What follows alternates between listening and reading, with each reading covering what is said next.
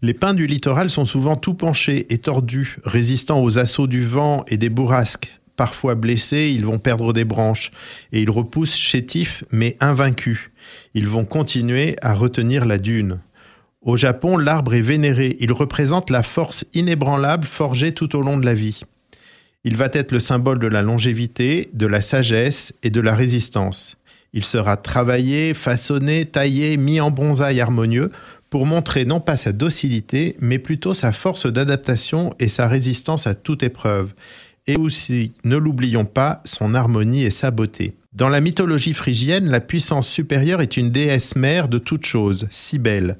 Je vous passe les détails, mais voici que Attis entre lui aussi dans la légende, et Attis, élevé par des chèvres sauvages, est d'une beauté éblouissante, telle que Cybèle y succombe. Hélas, c'est une naïade qui aura les honneurs d'Attis. Cybèle furieuse le frappe de folie, et il est alors transformé en pain.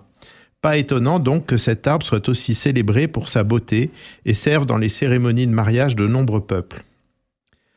Associé à la beauté, à la résistance, à la loyauté, à la rectitude morale, pas étonnant que le pain soit souvent un attribut des dieux et des rois. Sylvanus, Sylvain, le dieu romain de la forêt, est couronné de pain ou tient à la main une pomme de pain. Le dieu grec, Pan, protecteur des bergers et des troupeaux, mi-homme, mi-bouc, est lui aussi souvent représenté avec des branches de pin.